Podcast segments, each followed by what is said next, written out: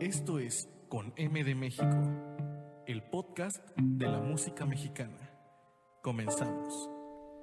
Hola, ¿qué tal? Muy buenas tardes. Es un gusto darte la bienvenida a un episodio más de Con M de México. Ya hoy jueves 3 de diciembre de 2020, ya acercándonos a las últimas semanas de este, de este año. Deseo que sea eh, lo mejor posible el, final del año. Ha sido un año eh, complicado, pero bueno, eh, me da mucho gusto saludarte un jueves más, darte la bienvenida en este episodio que para mí fue muy grato poder realizar, fue, muy, muy especial la realización de, del mismo.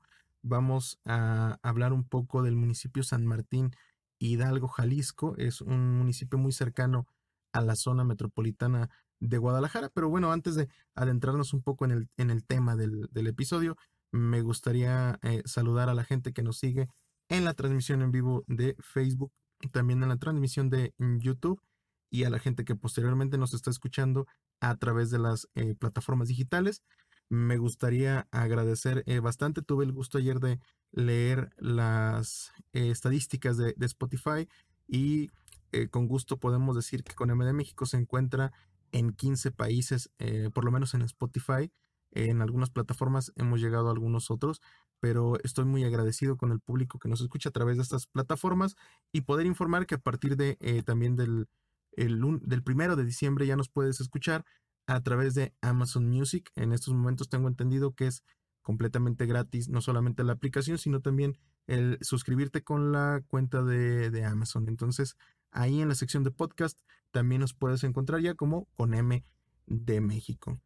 Eh, también me gustaría ah, comentarte o invitarte a que le des me gusta a, esta transmisión, eh, bien sea que nos estés escuchando en YouTube, en Facebook, que nos ayudes a compartir para llegar a más y más personas y también a que le des me gusta a la página tanto de M de México como a mis redes sociales personales. Me encuentras en Instagram y en Facebook como Michelle Vega Piano para adentrarnos un poco en este episodio, vamos a hablar con el director de cultura Alejandro Guerrero. Vamos a platicar un poco de algunas tradiciones y algunas eh, festividades que tienen en el municipio. Y también voy a tener el gusto de platicar, o más bien tuve el gusto de platicar el, pasado domingo con Fátima Mendoza, profesora del Centro Universitario Valles de la Universidad de Guadalajara. Eh, ella es autora del libro El hombre que le dio música a un pueblo, que habla de Zacarías Rubio, un compositor originario de San Martín Hidalgo. Entonces, eh, no, me, no me queda más que seguirte agradeciendo que estés eh, aquí en nuestro contenido, invitarte a que conozcas los demás contenidos de Canal Cultura eh, México, que estés pendiente de nuestras redes sociales, de nuestras transmisiones. Y no me queda más que dejarte con esa entrevista que hicimos tanto a Alejandro Guerrero, director de cultura de San Martín Hidalgo, como a la maestra Fátima Mendoza, profesora del Centro Universitario de Valles en, eh, si no me equivoco, Ameca. Entonces vámonos con esta entrevista de Con M de México. La entrevista en Con M de México. Bien amigos de Con M de México, es un gusto seguir aquí en San Martín Hidalgo y tengo el gusto de estar con Alejandro Guerrero, director de cultura del municipio. ¿Cómo estás Alejandro? Muy bien, eh, agradecido y un lugar eh, muy bonito que siempre me ha recibido muy, muy, muy bien y es un gusto poder platicar ya en, diferente manera contigo ahorita para los amigos de Coneme de México, platicar un poco acerca de tu municipio, si nos puedes decir eh, acerca de los atractivos culturales que tiene, acerca de los eventos que realizan aquí en San Martín. Claro que sí. Bueno, pues San Martín Hidalgo está pues en un lugar muy accesible, cerca de la zona metropolitana, estamos hora y media de Guadalajara. Este, tenemos dos vías de acceso, una puede ser por la carretera hacia Vallarta o la que vienes hacia Barra Navidad, que pasas por Cocula y Guamena. Ok. Eh, tengo entendido que hay una tradición muy fuerte aquí en San Martín eh, que es el tendido de Cristo. Sí. Si nos pudieras hablar un poco acerca de esta, de esta tradición. Claro que sí. Mira, el tendido de Cristo en el 2016 eh, tomó o se hizo la declaratoria por parte del gobernador en su momento eh, como patrimonio cultural del estado de Jalisco. Eh, somos el primer patrimonio cultural del estado.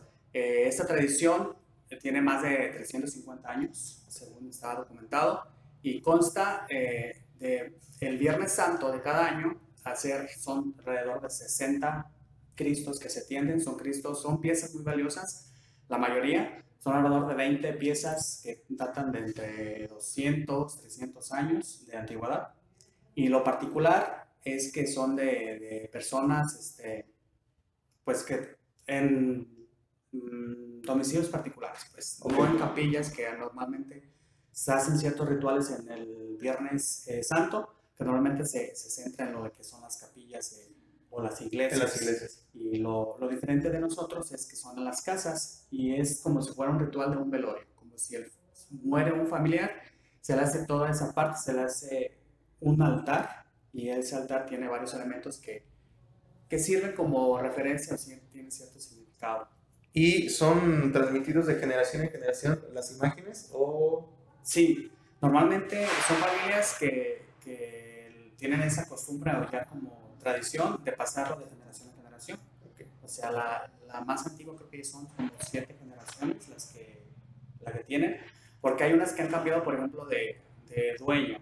Okay. Hay, hay, familias que por cuestiones este, personales se van a Estados Unidos o a otra ciudad, pero el Cristo lo dejan con el vecino, lo dejan con algún otro familiar para que siga la tradición que se siga teniendo. Perfecto. Eh, hay afluencia turística con este, con este evento, ¿no? Claro que sí. Este, a lo largo de los años se le ha dado más difusión a esta, a esta tradición y ha ido, ha ido aumentando eh, pues los visitantes. Eh, hemos, eh, cuando fue declarado fueron alrededor de 14 mil, que fue en el 2016, y en el último año, que fue en el 2000, 18, porque en el 19, ah, okay. no, perdón, en el 2019 este, fueron más de casi los 30 mil. O sea, okay. superó casi lo, lo, doble. Y recuerdo que en alguna plática que tuve contigo eh, hablabas de que habían venido incluso de, del extranjero, ¿no? Sí, sí. Contamos con, hemos contado con visita de, de gente de Estados Unidos, gente de Brasil, incluso de, de Europa han venido también a, a ver este, esta tradición, a conocerla, y medios eh, de comunicación también han venido de esos lugares. Esperemos que la situación actual permita que el próximo año se realice, porque este año no, no, no se realizó, ¿verdad?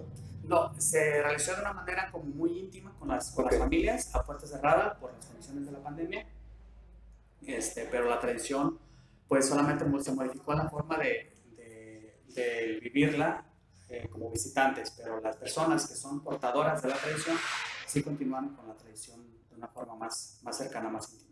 Si se, si se permite que en 2021 se realice muy cerca de la zona metropolitana de Guadalajara, la verdad van a disfrutar mucho de San Martín y de esta bonita tradición. Si nos puedes hablar un poco de los eventos que están realizando, eventos culturales que están transmitiendo en, en, en línea, entonces es, es, muy importante seguir con eh, la actividad cultural y municipios como ustedes que no han parado, pues es eh, bastante importante darles el espacio. Sí, igual, un poco sobre el medio de Cristos, que vamos a estar en espera de las indicaciones de, del gobierno referente a lo de la pandemia, pero ya estamos previendo que verlo de la manera virtual. Virtual también. Sobre los eventos. Eh, algo que nos hemos acobijado mucho fueron las transmisiones en vivo o, o, hacer grabaciones de nuestros eventos. Tenemos, contamos con uno, un programa que son los domingos de plaza, que en un principio el, el enfoque era activación eh, comercial, que se hacía en la plaza todos los domingos para que la gente se acercara nuevamente a la plaza, los, los comercios locales eh, o personas que fueran a vender como comida, dulces, así en la plaza, estuvieran como un poquito, darle un ambiente familiar okay. a la plaza que se estaba perdiendo un poco eso.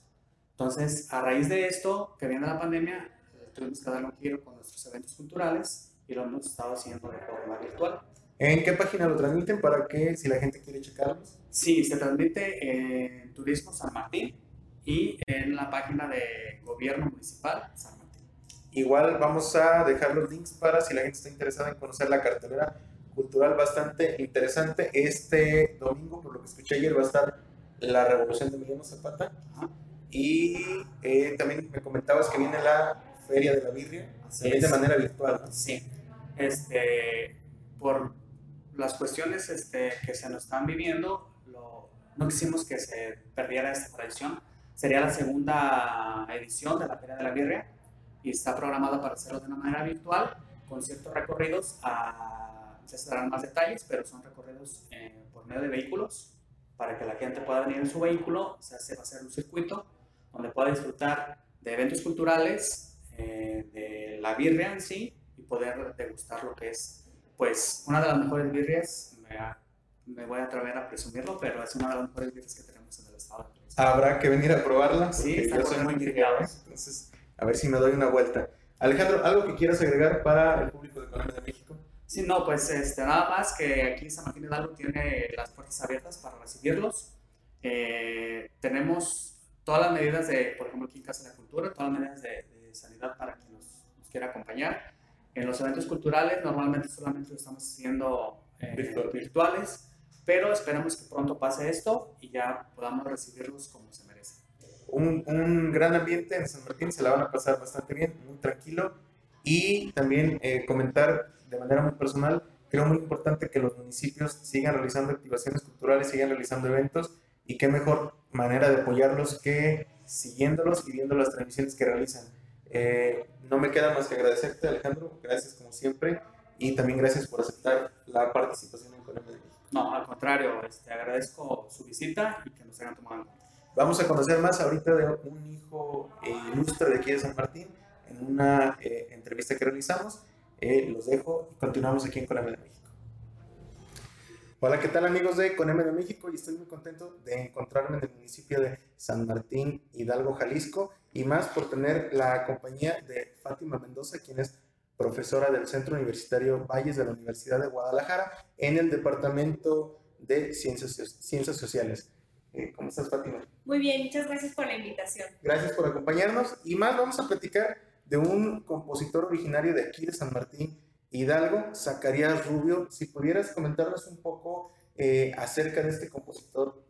Claro que sí, Zacarías Rubio es, eh, fue un compositor, eh, intérprete, profesor de San Martín Hidalgo en los años 50, 60, su máximo esplendor, incluso un poquito antes, y representa como toda la música que se conjugó en San Martín Hidalgo para esa época. Él fue el creador de la Orquesta Mariachi San Martín Hidalgo, eh, orquesta un poco parecida a las orquestas como Sonora Santanera, un poquito ese estilo entre, entre eh, algunas cosas orquestales, más orquestales y entre ese tipo de, de más cosas popular. más popular, más bailable. Y también a la par la conformación del mariachi, no el mariachi Los Flecheros, que es el mariachi más tradicional de San Martín, pero es un mariachi que acompañaba a la orquesta y sus músicos hacían esta doble jugada. Zacarías Rubio se forma en la música eh, gracias al patrocinio de personas adineradas de San Martín Hidalgo, por ejemplo, Bodeleva Guerrero, su familia, la familia Guerrero, eh, Guerrero Santos, que vivían aquí en San Martín, que tenían un piano que le prestaban y le permitían eh, tener como esos encuentros con la música, ¿no? Su formación con la música es muy temprana, eh, su familia eh, también eh, de músicos, su mamá tocaba la guitarra, su papá también era músico, entonces como que lo fueron llevando.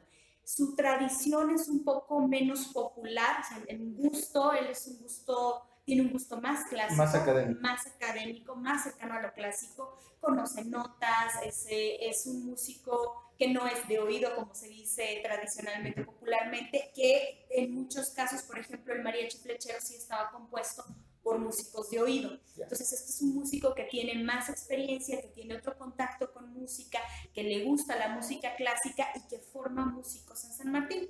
A la par de su eh, incursión en la música popular y demás, bueno, hizo composiciones no tan populares o un poco más cercanas a las clásicas y daba clases también en la secundaria federal Miguel Hidalgo Costilla de aquí de San Martín Hidalgo, lo que permitió también acercar la música a muchos jóvenes. Fue profesor de muchos músicos también a mediados de los años 50, 60, este, consolidando también la orquesta mariachi con gente que él mismo había enseñado. Podemos decir entonces que es parte fundamental del desarrollo musical dentro de San Martín Hidalgo. Así es. Eh, antes de él hubo otros músicos que, estaban más dedicados a la cuestión sacra o que tenían que ver más con la música de iglesia, los coros y demás, que iban formando como niños, ¿no? Eh, aquí aparece un personaje fundamental que se llama Chano, bueno, decían Chano Plegarias, que era el que se encargaba de, de formar estos coros infantiles, pero va a ser Zacarías el que ya incursión, más bien el que ya forma directamente músicos, este, ya con esta experiencia y ya con esta visión de la música eh, en, en, otro sentido, ¿no? Con formación musical, con solfeo, con el acercamiento a otros este, ritmos, ¿no? ¿Cómo, ¿Cómo surge la idea de realizar esta investigación, este libro? ¿Es personal? ¿Forma parte de la Universidad de Guadalajara? ¿Cómo se realiza? Eh, fue personal, eh, más bien fue una inclinación que siempre he tenido porque mi papá es músico, eh, somos una familia de músicos, este, mi familia Mendoza es la que ha estado como tradicionalmente ligada al mariachi Los Flecheros de San Martín y mi papá siempre recordaba y así lo nombraba al profesor Zacarías con mucho cariño, era, era el profesor, era conocido como el profesor Zacarías y recuerda la formación que le dio, porque, eh, por ejemplo, y aquí se nota ya generacionalmente, mi abuelo es un músico de eh, oído, es un músico que no conoció nota, que, que su entrenamiento fue lírico, y mi papá ya se tuvo ese acercamiento porque Zacarías le permitió. Le, le abrió esa, esa panorama. Exacto, entonces cuando eh, me, me, platicaban y me comentaban, luego se acerca, me acerco mucho aquí a la Casa de la Cultura, en contacto con otros profesores, eh, con el profesor Eduardo Ramírez, con el profesor Sergio Cepeda, empezamos como a, a, plantear este, posibilidades de proyectos y surge el de por qué no llevamos proyectos al PACMIC. Y dentro okay. del PACMIC me interesaba hacer el rescate de Zacarías porque yo sabía que había compuesto música. Y la idea principal no era hacer un libro, la idea era rescatar la música. Sin embargo, me topé con que había letras perdidas, incluso hay letras perdidas, y hay música que está escrita o que fue escrita que se ha perdido. Pero sí existe algún acervo musical, sí hay partituras sí. de él como tal. Hay, eh, por lo menos, hay tres piezas o cuatro piezas que nos hemos encontrado. Está el Vals de Godeleva, porque precisamente la señora Godeleva Guerrero, que es de la familia que lo, que lo cobijó, eh, él le compone un vals y ella se dedica a preservar. Cuando ya desaparece la orquesta mariachi eh, en los años 80, el, el mariachi Los Flecheros asume como esta eh, fortaleza o se consolida en la música en San Martín y la eh, señora Godeleva se encarga de pedirle al mariachi Flecheros que se aprendan el vals porque necesitaba escucharlo donde los veía se los pedía, entonces eso hace que por lo menos esa pieza no se pierda, se mantenga. Se mantenga. Eh, la orquesta mariachi grabó un disco de acetato, este, y hay otras tres piezas, eh, creo que es tú y eh, Ruego y no sé por qué te quiero tanto, son tres más, perdón, que están en el, en el, en el álbum. Hay otra más que me encontré la letra, pero no la música, y este, que se llama Teresa, y hay otras dos o tres piezas más, una que se llama Lindas Costureras, otra es una marcha que se llama Al Maestro, y otra creo que es como marcha también a su papá, Emilio Rubio. Entonces, este, de alguna manera incursionó como en varios estilos musicales, pero de esas piezas las conozco porque eh, un señor que tocaba en la banda, porque fue, eh, tenía la orquesta en mariachi, también tenía la banda tradicional, eh, que tocaba los domingos en la plaza, por ejemplo, eh, ese señor sí tenía rescatado sus piezas de trombón y me las mostraron y esas sí las tenemos preservadas, pero solo tenemos trombón. O sea, nos hace falta Toda la todo lo demás, toda la En Coneme de México hemos hablado mucho de grandes compositores, de intérpretes, hemos tenido el gusto de contar con grandes invitados, pero también aquí parte fundamental creo yo que del desarrollo nacional de la música son los desarrollos locales.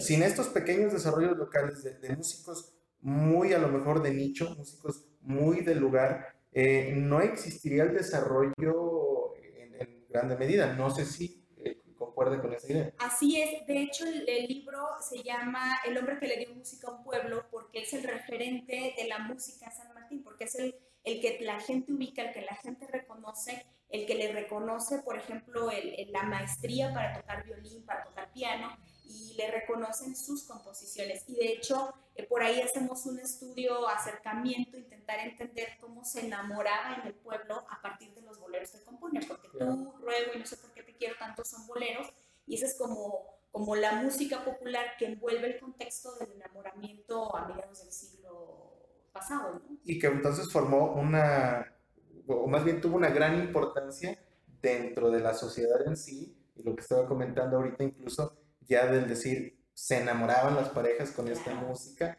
Entonces debe de haber también una tradición familiar con, yo conocí a tu mamá con esa canción. Claro, yo conocí a tu mamá con esa canción o yo llevaba serenata, Con porque también era muy tradicional en el pueblo, una tradición que se ha ido perdiendo, llevarle el trío, llevarle el cuarteto, llevarle el mariachi para serenata. Claro. Ahora resulta caro, e- es costoso, este, es a lo mejor Menos atractivo menos incluso. atractivo, hay otros medios, hay otras maneras y como que se ha perdido ese contacto. Y ¿no? se ha perdido también la caballerosidad a veces de llevarlas. Eh, También, digo, ya También. van cambiando las dinámicas, ¿no? Y bueno, dentro de la parte de, de, de Orquesta Mariachi, pues también acercó al pueblo a este eh, tipo de ritmos más bailables, eh, distintos a, a lo que conocemos ahora como popular, la banda, ¿no? O sea, era otro ritmo. Otro, era diferente, la Era música popular era, diferente. Exacto. ¿Cómo, más bien, cuánto tiempo tiene de publicado este libro o que aparece este libro? Este libro está publicado irónicamente en el 2002, o sea, ya tiene Ya sus años, sus ya años. tiene sus años.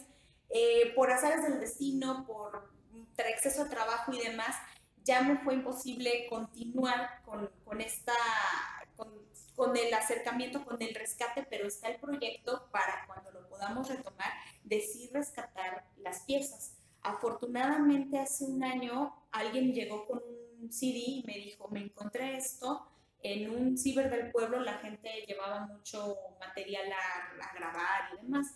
El ciber ya desapareció, pues, también era una práctica de, Sí, de- desde de- el siglo pasado, del que, 2000, que ya, no- ya creo, no les tocó. que ya no les tocó de ir al ciber a quemar sus cosas. Entonces eh, me dicen, aquí está el CD, eh, es música de Zacarías de un homenaje que le hace acá a una radiodifusora de Guadalajara, porque sí le reconocían eso. Incluso fueron muy reconocidos a nivel estatal. La Orquesta Mariachi trabajó mucho en eventos en Guadalajara, iban mucho a fiesta americana, trabajaban en mucho tipo, en muchos bailes. Entonces eso le reconocía el que hayan grabado su disco, por ejemplo, en Canal 58. Entonces fueron ciertas cositas que lo encumbraron en algún momento. Eh, siempre se lo quisieron llevar, lo invitaban a que, a que formara parte de otras agrupaciones en Guadalajara, pero nunca quiso Permaneció aquí. permaneció siempre acá, hasta su muerte. Perfecto. Igual en Con M de México y en Canal Cultura México, que es eh, la parte donde pertenecemos en, medio de difusión, si en algún momento hacen el rescate de la música, creo que no hay ningún problema en, entre los compañeros, entre nosotros mismos, poder realizar las grabaciones.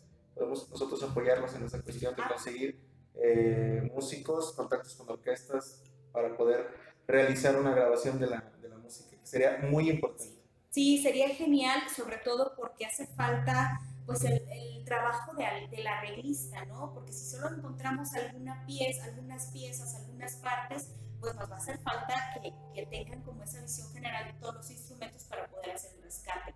Eh, mucho se perdió, eh, mucho también, eh, sí tenemos que decirlo, un desinterés de su familia, de sus hijos, sus hijos ya fallecieron, algunos ya no se dedicaron a la música, aunque todos aprendieron, este, y hubo como un desinterés por su obra, entonces, pues no sé si solo queden piezas de trombón, de trompeta, de, de lo que se tocaba en la banda, y eso lo hace a lo mejor más complicado, ¿no? Y ahí sí van a tener que intervenir Claro. muchísimas personas. Eh, ¿Cómo la recepción de la gente, las personas que han podido leer el libro, los que ya conocían a la obra del compositor, pero más bien los que no la conocían, ¿cuál ha sido la impresión de estas personas? Pues mira que me ha tocado más la impresión, bueno, los que son muy jóvenes, ay, escribiste un libro, ¿no? Qué interesante. Ay, es una persona de San Martín, qué interesante. Pero me ha tocado más la gente que lo conoció. Y la gente que lo conoció tiene una añoranza especial y la gente que lo conoció busca el libro, lo quiere porque tienen como ese arraigo, ¿no? Ese Claro. arraigo por la figura, Bien. por lo que representa. Eh, no sé si gusta agregar algo más acerca de el- del libro, del compositor, de la importancia que ha tenido dentro de la música en San Martín Hidalgo. Pues no, nada más, este, como tú comentabas, en cada pueblo tiene sus propios estilos, tiene sus propios ritmos, sus músicos, y la música habla por el pueblo. Entonces, por eso me parecía importante que por lo menos se conociera la figura y a través de la figura ya empezar a buscar otros espacios Claro que sí. para que sí se, se preservara la obra, ¿no? Porque se va perdiendo esa identidad del pueblo en, en estas personas que ya no se pueden rescatar o que ya no hay interés o que ya van muriendo y queda ahí, ¿no? Y la idea es que se preserve se le pueda dotar de identidad. Y seguir haciendo el rescate. Y seguir haciendo el rescate, sí. Bien. Eh, bueno, antes de despedirnos, en Coname de México tenemos una dinámica para todos nuestros invitados, una pregunta que es, es la pregunta del programa. Igual no puedo dejar pasar el, el momento sin hacerla. Y la pregunta es la siguiente. Si hubiera tenido el gusto de conocer a algún compositor de música mexicana, ¿a quién hubiera sido? Híjole, yo soy eh, fan de este Moncayo, de, De José Pablo Moncayo. Moncayo. Sí, o sea, también no es que, pero no te decir, no es que no conozca muchos compositores, pero José Pablo Moncayo, el guapango de Moncayo es mi máximo. Yo soy una violinista frustrada porque soy, soy amateur, no soy violinista profesional. Entonces, mi ideal es algún día poder tocar este, el guapango de El guapango. no tengo mucho tiempo ahora porque me absorbe el trabajo académico, entonces pues obviamente yo creo que hasta que me jubile podré tocarlo, ¿verdad? Moncayo sigue subiendo los números, llevo, llevo por ahí la contabilidad de los, de los compositores, entonces Moncayo sigue gana. subiendo porque la gente lo, lo quiere mucho. Eh, es, es de gran importancia, de gran valor este trabajo, este rescate. Eh, gracias por compartirlo con, con nosotros. No sé si hay la, o sea, existe el libro físico, Sí. si alguien está interesado, ¿dónde lo puede eh, encontrar? ¿O ¿Cómo puede hacer alguien que quiera leerlo para poder? obtenerlo? Perfecto. Este, puede ser a través de aquí de la Casa de la Cultura de San Martín Hidalgo, a través de, de, De Coneme de México. Coneme de México. Este, quedan todavía algunos ejemplares a pesar de que se publicó en el 2012. Fue una publicación del PACMIC, entonces es un libro que se tiene que regalar forzosamente, no es un libro que se pueda vender. Eh, y nos quedan todavía algunos ejemplares por ahí, creo que alrededor de unos eh, 50 más, que voy a donar unos para acá y voy a estar repartiendo otros para los Entonces, si alguien estuviera interesado, que pague los gastos de envío y el libro Sí, se le adelante. O podemos ahí hacer alguna dinámica, porque tengo conocidos que son de San Martín, que están en Ciudad Guzmán, entonces pudiéramos acercarnos. Esperemos que eh, la gente esté interesada en el, en el tema y nosotros desde San Martín Hidalgo nos despedimos. Eh, te agradezco mucho, Fátima. Muchas contrario. gracias por participar en este gracias. programa. Hasta luego. Gracias, hasta luego. Espero que hayas disfrutado esta entrevista tanto como lo hicimos nosotros en Coneme de México. La verdad, un lugar eh, muy, muy bonito, muy cálido. A mí me, me gusta mucho visitar San Martín Hidalgo. Me la, me la pasé muy bien este fin de semana, así como, como todos los días que he tenido el gusto de ir. Eh, realmente muy agradecido con, con mi público, con el público de Coneme de México por seguir estas, estas transmisiones. Nuevamente invitarte a que sigas nuestras redes sociales, también mis redes sociales personales para que te enteres de un poquito más de las cosas que estamos realizando en Con M de México. La próxima semana, espero que los tiempos me lo permitan, tendremos un programa especial, no se lo pierdan, lo estaré anunciando en estos próximos días, pero eh, será ah, en honor a Manuel M. Ponce, ya que el 8 de diciembre estaremos celebrando un año más de su natalicio. Eh, nuevamente recordarte, plataformas digitales, ya estamos también en Amazon Music, se une a Spotify, Apple Podcast, Google Podcast, etcétera. Eh, se despide de ustedes muy agradecido como desde hace ya 25 programas, 20 25 con este programa, eh, Michelle Vega se despide de ustedes, que tengan una excelente tarde. Hasta luego.